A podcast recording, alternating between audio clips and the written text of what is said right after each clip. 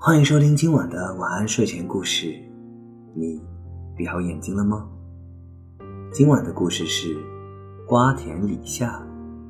从前有一个书生，出门去看望朋友，这一路上啊，湖光山色，令人赏心悦目。第二天早上，他经过一片瓜田，瓜田里结了许多又大又甜的西瓜。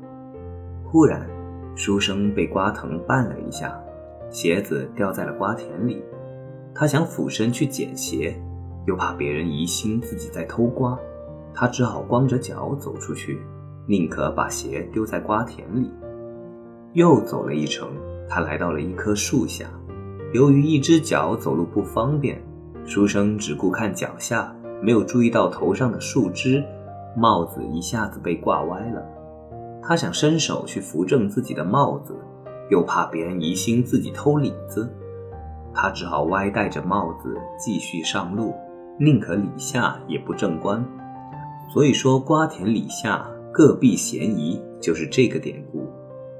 人们把容易发生嫌疑的地方叫做瓜田李下，把难以解释明白的嫌疑叫做瓜李之嫌。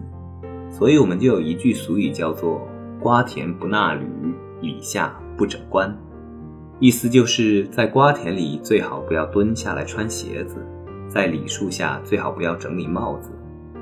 所以呢，我们在生活工作中尽量避免在瓜田李下这种地方去做一些让人产生误会和嫌疑的事情，因为你通常都会百口莫辩。好了，今晚的故事就讲到这里。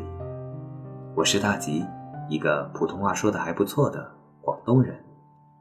晚安。好梦。